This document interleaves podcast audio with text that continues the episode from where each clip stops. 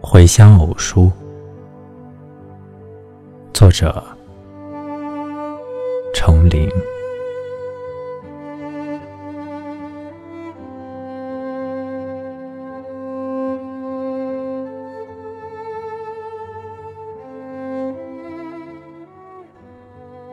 已经是三月了，在即将结束的灰色仪式中。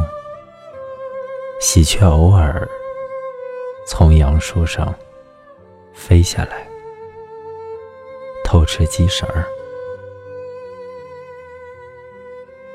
气温骤降，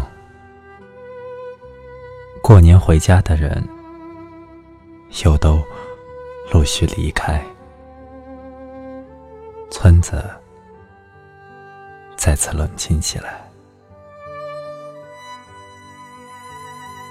母亲的颈椎痛，像麦田尽头的雪，经冬不消。一整天，她驼背、皱眉，话很少。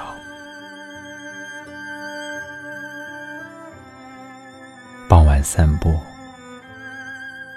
一直走到村子最北面的高架桥下。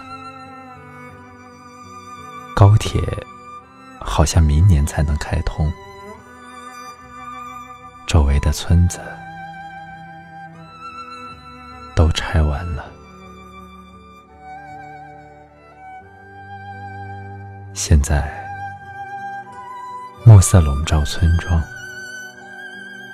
而去年的玉米杆还在田埂上，但它拦不住，它拦不住。